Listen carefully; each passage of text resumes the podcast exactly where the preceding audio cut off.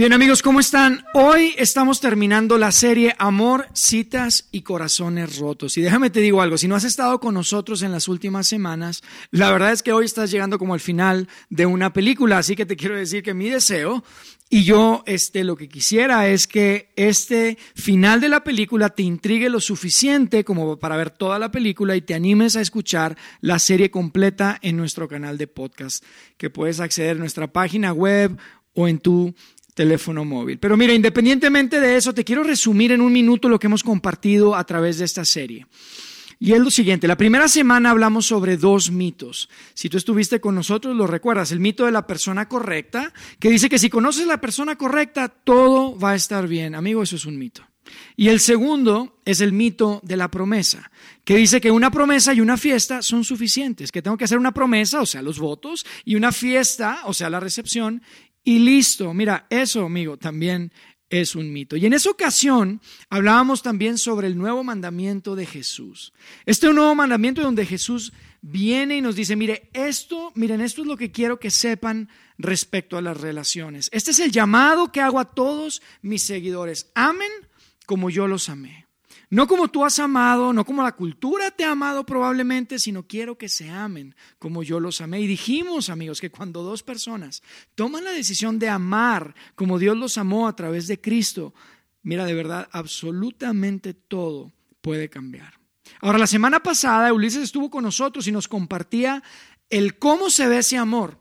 Y les decíamos que eran las letras chiquitas, las letras pequeñas, pero no como las de los contratos, que a veces te agarran por sorpresa, ¿estás de acuerdo? Como para mal, y dices, no puede ser, no sabía que esto estaba en este contrato. Mira, estas letras chiquitas de cómo se ve ese amor son para bien. Son letras pequeñas que te harán crecer, te harán prepararte y te harán madurar en cualquier relación que tengas en tu vida.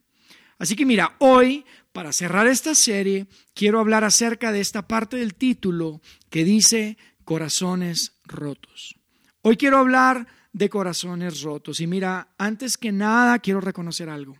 Este no es un tema que se hable mucho por personas que hacen lo que yo hago, esto de pararse enfrente de una comunidad y hablarles de Dios. Mira, no se habla mucho de esto porque son temas difíciles, pero son tan reales en la vida. Y yo les quiero decir algo, ustedes son demasiado importantes como para no hablar de esto. Además, sé que son demasiado inteligentes como para yo pararme acá y simplemente darles promesas vacías con una, una actitud así medio paternalista o condescendiente.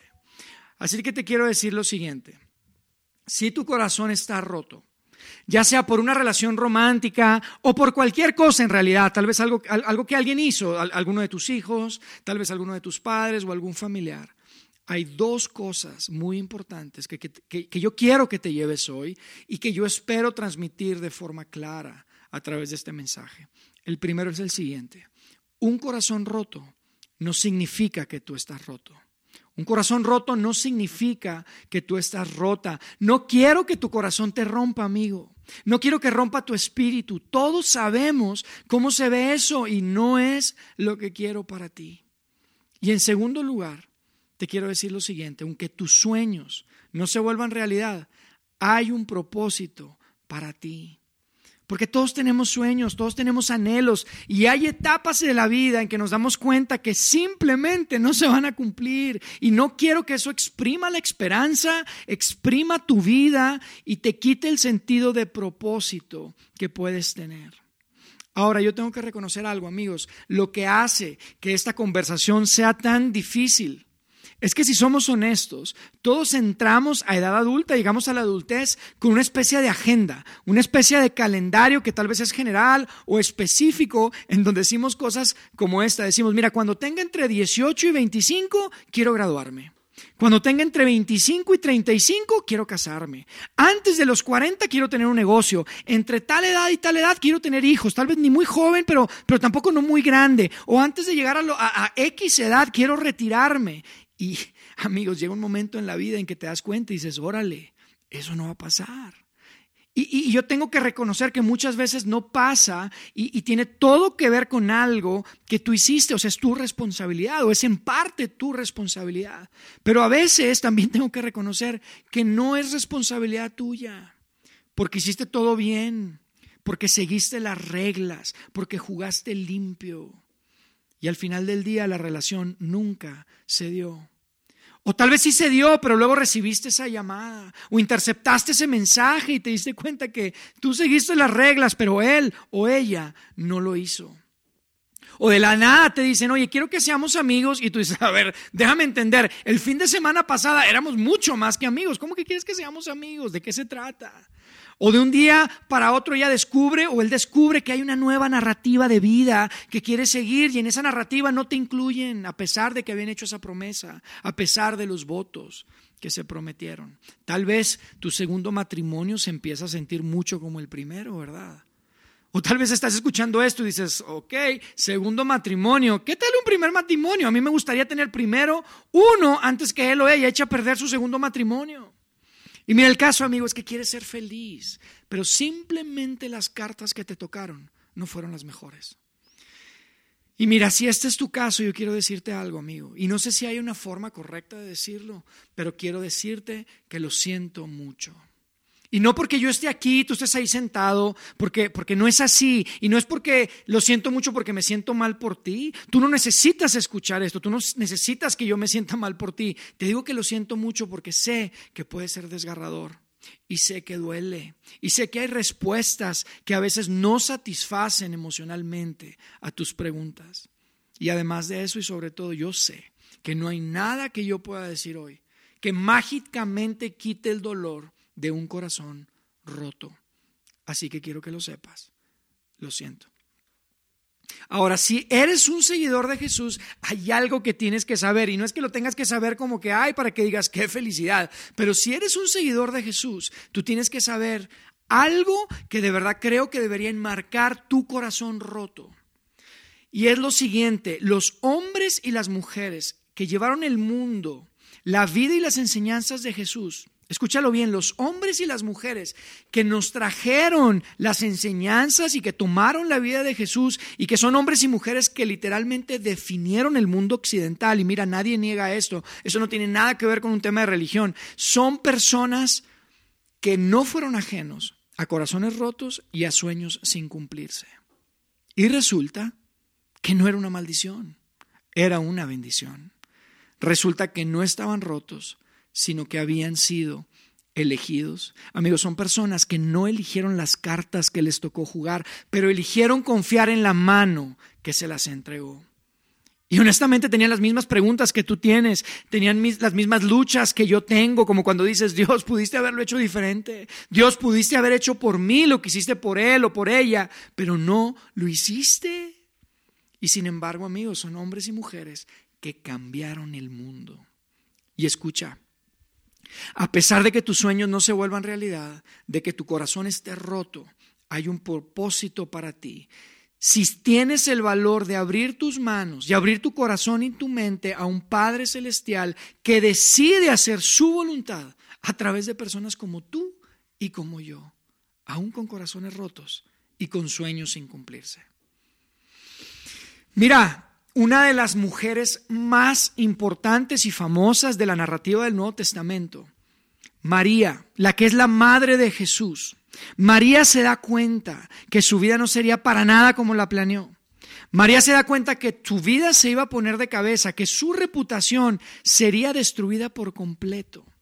María, una vez que había nacido Jesús y que Jesús era un niño, un profeta llega a decirle, María, tengo una palabra de Dios para ti y le dijo lo siguiente, le dijo, una espada atravesará tu alma. Imagínate, amigo. Yo te apuesto que María cuando escuchó esto dijo, oye, espérate, este no es el texto bíblico que tengo en los cuadros de mi casa. No es el texto que tengo ahí en el cuadro que dice, tengo planes para ti, no para lastimarte, sino para bendecirte. Pero el profeta le dijo, no, María, esto no es lo que Dios dice. Lo que Dios dice para ti es que una espada atravesará tu alma. Pero María, no estás desamparada no estás bajo maldición. De hecho, María, eres bendita entre todas las mujeres. Y mira, quiero que veas conmigo la respuesta de María. Cuando se dio cuenta que su vida no iba a ser para nada como la había planeado. Lo leemos en el Evangelio de Lucas, en el capítulo 1, verso 38. Fíjate lo que ella respondió. Simplemente dijo así, soy la sierva del Señor. Soy la sierva del Señor. Juan el Bautista, Juan el Bautista el que presentó a Jesús a la sociedad, el que le preparó el camino, el que habló de Jesús antes de que él llegara para que lo reconocieran. Juan el Bautista cuando se da cuenta que su vida estaba a punto de acabar y que ese, ese, esa, esa vida que iba a acabar no tendría un final feliz porque iba a morir de una forma violenta, de una forma abrupta. Juan el Bautista cuando terminan sus 20 minutos de fama, porque era bastante popular, mucha gente lo, seguía cuando, lo seguía, cuando se da cuenta que iba a morir, mira lo que dice, dice, nadie puede recibir nada a menos que Dios se lo conceda desde el cielo. En otras palabras, Juan estaba diciendo, este no era mi plan. Yo pensé que viviría más tiempo, pensé que vería el retorno del rey, pensé que vería el Mesías a la nación restaurada, pero solo puedo recibir lo que el cielo me ha dado. Jesús, nuestro maestro, nuestro líder, nuestro salvador, la noche que lo arrestaron, tú conoces la historia probablemente, se aleja de sus amigos y ora a, su padre y le dice, Dios, mira, si yo hubiera escrito el guion, la verdad sería muy diferente. Dios, si yo pudiera escoger lo que viene, no sería esto. Podríamos cambiar el plan, Padre. ¿Podrías pasar de mí esta copa? Pero solo para que sepas, Padre Celestial, y mira lo que Jesús le dice, quiero que se haga tu voluntad y no la mía. Amigo, amiga, las, las, personas más increíbles que has conocido en tu vida son personas con sueños que no se volvieron realidad, pero que mantuvieron abiertos sus manos a lo que Dios tenía aunque no estuviera dentro de sus planes. Mira, son personas que rechazan el cinismo, que se rehusan a amargarse, que se rehusan a ser etiquetados. Mira, son personas que rechazan esa versión del cristianismo que tal vez tú has escuchado y te quiero decir algo, si tú creciste con esta versión, te lo tengo que decir de, de forma muy transparente, esa versión del cristianismo que te dice, si tú le das a Dios uno, Él te va a dar diez, o si haces esto, Dios hará el otro, como diciendo, como yo hice tal, Dios debe hacer esto otro. Como si fuera una ecuación. Mira, muchas veces le llamamos a eso el Evangelio de la Prosperidad. Yo te quiero decir algo, amigo. Esa versión del cristianismo es muy fácil de abandonar, es muy fácil de dejarse, pero te quiero decir algo, esa, esa no es la versión original. El Dios que no permite que cosas malas le pasen a gente buena, Amigo, no existe. Ese nunca ha sido nuestro Dios. Ese no es el Dios que Jesús nos presentó. De hecho, yo no sé si tú lo sepas, pero te quiero decir esto es muy importante. En el mismo centro, el epicentro del cristianismo, ¿sabes qué es lo que hay en el epicentro del cristianismo? Hay la mejor persona del mundo recibiendo el peor trato del mundo. Amigo, Jesús no vino a ofrecernos una ecuación. Jesús vino a ofrecernos una invitación, una invitación a perder tu vida para realmente encontrarla. ¿Y sabes qué hizo? Puso el ejemplo porque da su vida por ti y por mí para después tomarla de nuevo, validando absolutamente todo lo que había dicho. Y la invitación de Jesús es esta, sígueme. Y te quiero decir que me sigas, no por lo que puedo hacer por ti, no por lo que voy a hacer por ti, quiero que me sigas por lo que soy y por lo que ya he hecho. Amigo, el cristianismo no es una ecuación, es mucho mejor que eso, es mucho mejor que eso, es una invitación a seguir a tu Salvador por lo que Él ya hizo. Y te quiero decir algo, esta invitación es la misma invitación que ha estado presente desde el día uno, que ha sido abrazada por tantas personas con corazones rotos y con sueños que no se cumplen. ¿Y sabes qué descubrieron estas personas que han abrazado esta invitación? Que ahí es donde encuentras paz, que ahí es donde la lucha se acaba, que ahí es donde vives tu vida con las manos abiertas diciendo, Dios, que se haga tu voluntad, no la mía. Amigos, esta es la gente que ha cambiado el mundo. Y no solamente históricamente, sino es la gente que hoy tal vez está a tu alrededor y captura tu imaginación porque parecen tener una paz. Que mira, Pablo lo decía de esta forma, es una paz que sobrepasa todo entendimiento humano. En otras palabras, es una paz que no tiene ningún sentido. Y sin embargo, la tienen. Amigos, David, David el de David y Goliat, David el de las mañanitas del rey David, es un gran ejemplo de esto. Y, yo creo que dentro de la narrativa bíblica es una persona que al final de su vida expresa algo que es extraordinario y que yo quiero que tú escuches el día de hoy.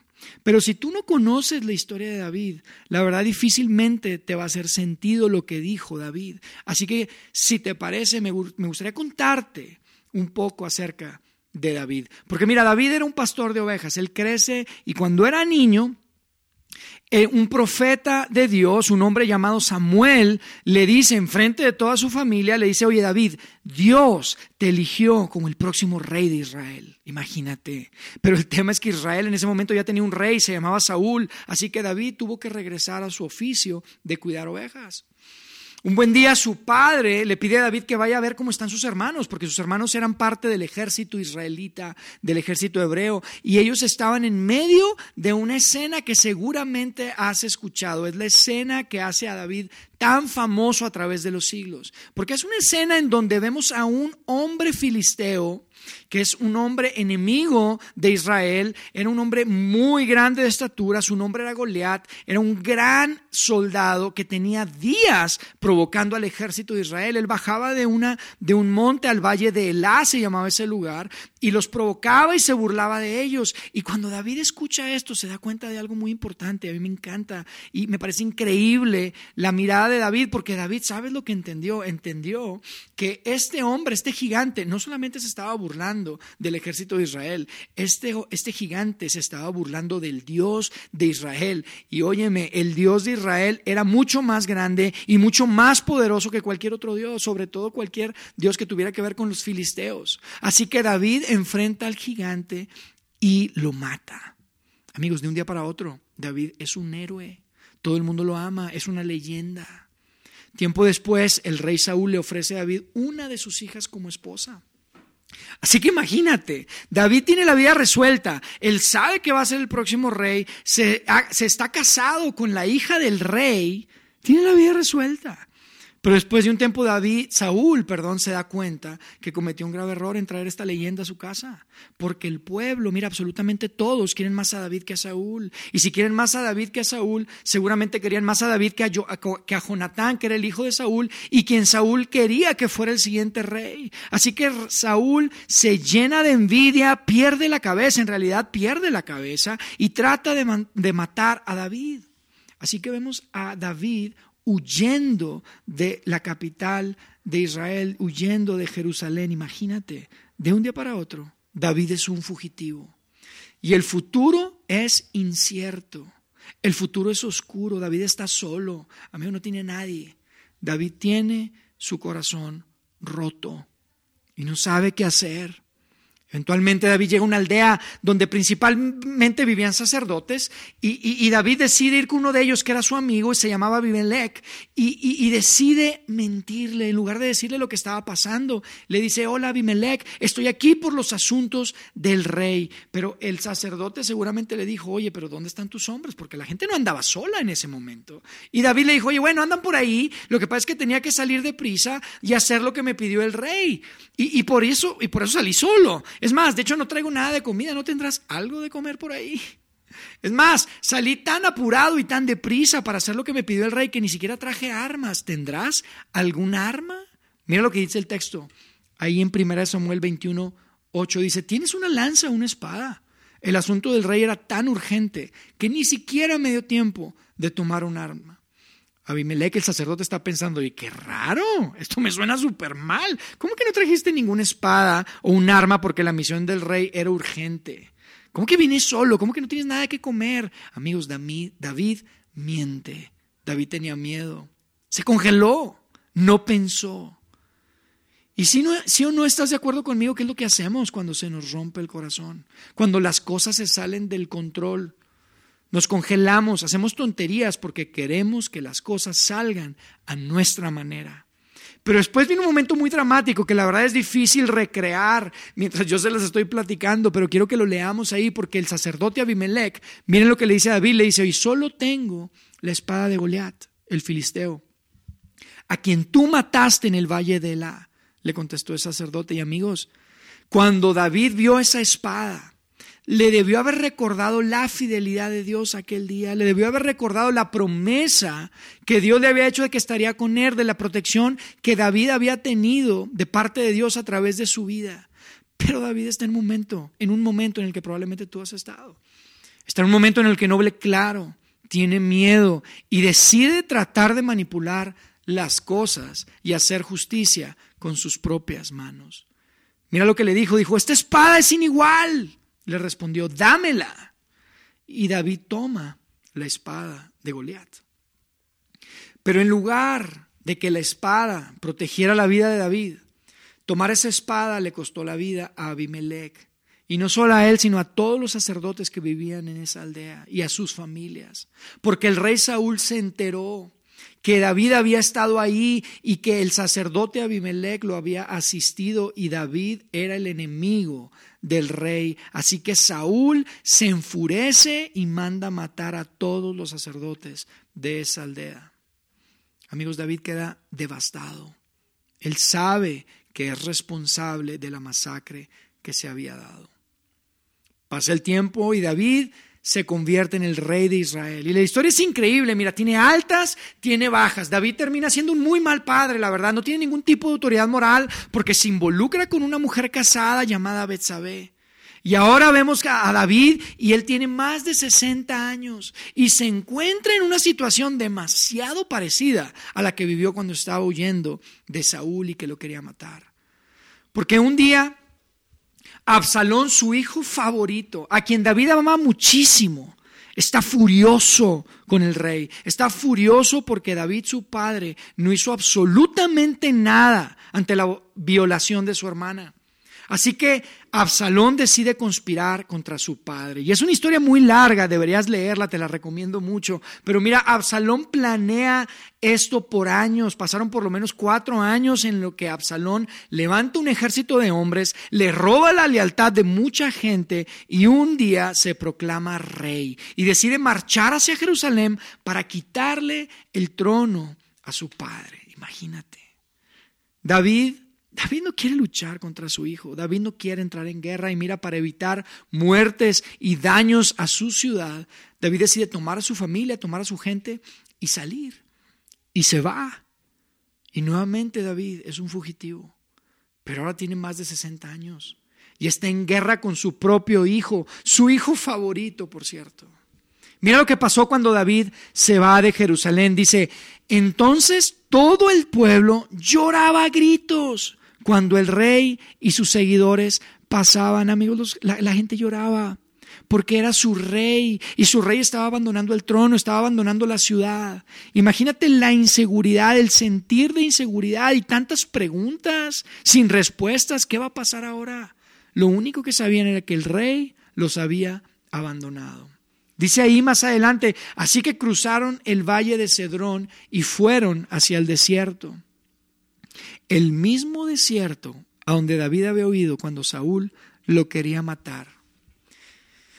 Yo te quiero preguntar algo, ¿alguna vez has sentido que esa es tu vida? Que estás en un desierto y no solamente estás llegando a un desierto, sino que estás regresando nuevamente a un desierto. Porque nada es como era antes, porque la gente que estaba contigo ya no está, porque todo es incierto. Esa, amigos, esa es la historia del grande y famoso rey David. Y entonces llegamos a la escena donde David hace esa declaración extraordinaria. Mira lo que pasó. Sadoc, que era el, sacerdote de Israel en ese momento, y todos los levitas, que eran las personas que llevaban a cabo todos los ritos religiosos en el tabernáculo, también fueron con él cargando el arca del pacto de Dios. El arca del pacto, amigos, es muy importante que ustedes sepan. Era, lo más importante para la nación judía. Mira, el arca del pacto era donde estaban los diez mandamientos originales, los que Dios le había dado a Moisés. Y los, todos los objetos religiosos más importantes de la nación ahí estaban. Pero lo más importante del arca es que, amigo, el arca representaba la misma presencia de Dios. O sea, el que tenía el arca tenía Dios. El que tenía el arca tenía la bendición de Dios. Así que el sacerdote, Sadoc, piensa, oye, si el rey se va de la ciudad, tenemos que llevarnos el arca con él. Era su forma de decir, oye, Dios está de nuestro lado. Dios no está con el hijo rebelde, Dios está con David, Dios está con el rey. Pero en realidad, en realidad era una forma sutil de tratar de manipular la situación. Pero sabes, David ya no iba a tratar de manipular las cosas. David había aprendido la lección. Ya lo había intentado dos veces, una vez como joven huyendo por su vida y una vez después de su lamentable aventura con Betsabé cuando quiso cubrir su aventura con Betsabé. Había tratado de manipular las cosas y en ambos casos todo terminó en una terrible humillación y mucha sangre. Así que mira lo que hace David. Dice en el verso 25 de 2 Samuel 15, luego el rey David le dio instrucciones al sacerdote Sadoc para que regresara el arca de Dios a la ciudad. De alguna forma David estaba diciendo no más manipulaciones, no más negociaciones, no voy a seguir tratando que Dios haga lo que yo quiero. Le dijo al sacerdote, regrese el arca a Jerusalén. Pero amigo, lo que Jesús, lo que David dijo después es para ti y lo que David dijo después definitivamente es para mí, porque escucha lo que dijo. Dijo, si al Señor le parece bien, Él me traerá de regreso para volver a ver el arca y el tabernáculo. O sea, ya no voy a negociar con Dios. He tratado de manipular, he tratado de hacerlo a mi manera, he tratado de forzar las cosas y ya no más. No lo voy a hacer. Sigue diciendo en el verso 26, pero si Dios ha terminado conmigo, entonces dejemos que haga lo que mejor le parezca. David estaba diciendo, mira, si este es el fin, que, que Dios haga lo que le parezca, no es lo que yo esperaba. No eran mis sueños, no eran mis planes, definitivamente esto me tomó por sorpresa, pero escucha, y te está diciendo a ti, y me está diciendo a mí, pero a Dios no lo tomó por sorpresa. Que se haga la voluntad de Dios. David estaba diciendo, estoy listo. Y es de alguna forma, estaba haciendo eco a las palabras de María y de muchos otros que en el futuro vendrían después de él, como diciendo, voy a dejarle el resultado a Dios, voy a descansar en las manos de mi Padre Celestial. Así que regresaron el arca y quiero que veas cómo termina la escena.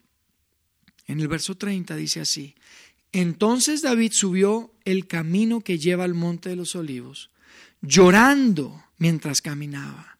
Llevaba la cabeza cubierta y los pies descalzos en señal de duelo.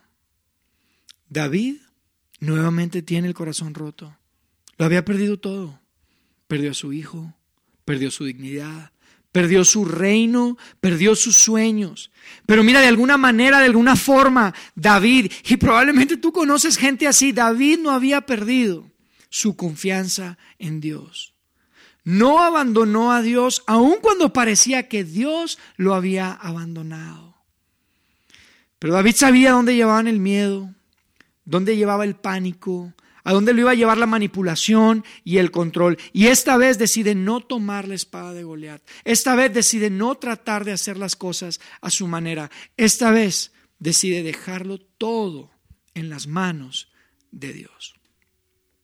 Amigo, la invitación para ti y para mí es precisamente esa, que como María, como David y en realidad mucha gente que probablemente está a tu alrededor, que ha perdido matrimonios, que ha perdido hijos, que ha perdido la oportunidad de relacionarse con sus nietos por decisiones que tomaron. Mira, personas que han perdido fortunas, herencias, negocios. La invitación, y escucha, es una invitación, no de una sola vez, es una invitación diaria, abrir tus manos y poder decir, Dios, aquí están mis sueños, aquí están mis planes, pero quiero reconocer que son mis sueños y mis planes. Haz conmigo lo que tú quieras. Tú conoces mis deseos, mis esperanzas y mis anhelos, pero tú eres Dios, yo no soy Dios. Reconozco tu derecho a reinar. Toma mi vida, toma mi vida como una vasija que está rota hoy en día, pero que sé que tú puedes restaurarla. Amigos, Pedro, uno de los amigos más cercanos a Jesús. Pedro, el apóstol Pedro, el discípulo, el que hoy, mira, hoy en día la basílica más importante del planeta lleva el nombre de él, Pedro.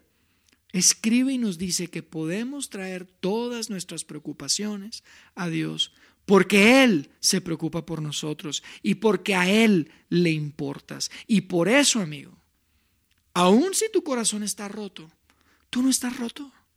Tú no estás rota. Aun cuando tus sueños no se cumplan, no quiere decir que Dios no tiene un propósito significativo para ti. Más bien, escucha, cuando tu corazón esté roto, cuando tus sueños no se cumplen, tómalo como la señal. Esa es la señal de que no debes de correr, no debes de tratar de manipular, ni buscar la espada de Goliat. Mira, más bien, esa es la señal en la que debemos mirar al cielo y abrir las manos mirar al cielo y abrir las manos, dejarlo todo en las manos de Dios. Levantar nuestras manos en, señal de rendición a un Dios que tiene el mundo entero, incluyendo el tuyo, en sus manos. Ese es el momento, cuando tu corazón esté roto, en el que tú puedes orar junto con David, junto con María y millones que lo han hecho así, diciendo, Dios, te ofrezco mis planes y mis sueños. Haz conmigo lo que te parezca mejor a ti. Reconozco tu derecho a reinar, que se haga tu voluntad en mí. Dios, te ofrezco mis planes y mis sueños. Haz conmigo lo que te parezca. Reconozco tu derecho a reinar, que se haga tu voluntad en mí. Y amigo, esta es la invitación para cada día.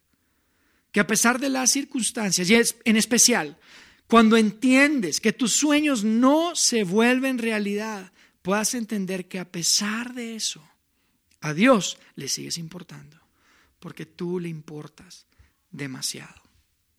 Déjame orar por ti.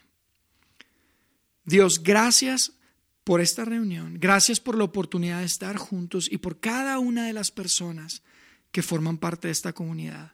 Yo quiero poner en tus manos a cada corazón roto que está aquí el día de hoy, a cada persona con sueños que no se han cumplido. Y quiero pedirte, Dios, que nos des la sabiduría para entender qué hacer con lo que hemos escuchado, pero sobre todo, Padre, danos el valor y el coraje para hacerlo. Dios, que cada una de las personas que están aquí puedan ver de una forma muy palpable a, ese Padre Celestial, que puedan verte a ti, Dios, como alguien que está a su lado y a quien le pueden traer absolutamente todas sus preocupaciones. Gracias Dios, porque sabemos que eres un Dios que le importa y que, y que, y que para ti somos demasiado importantes y que tú te preocupas por cada uno de nosotros. Gracias en el nombre de tu Hijo Jesucristo. Amén.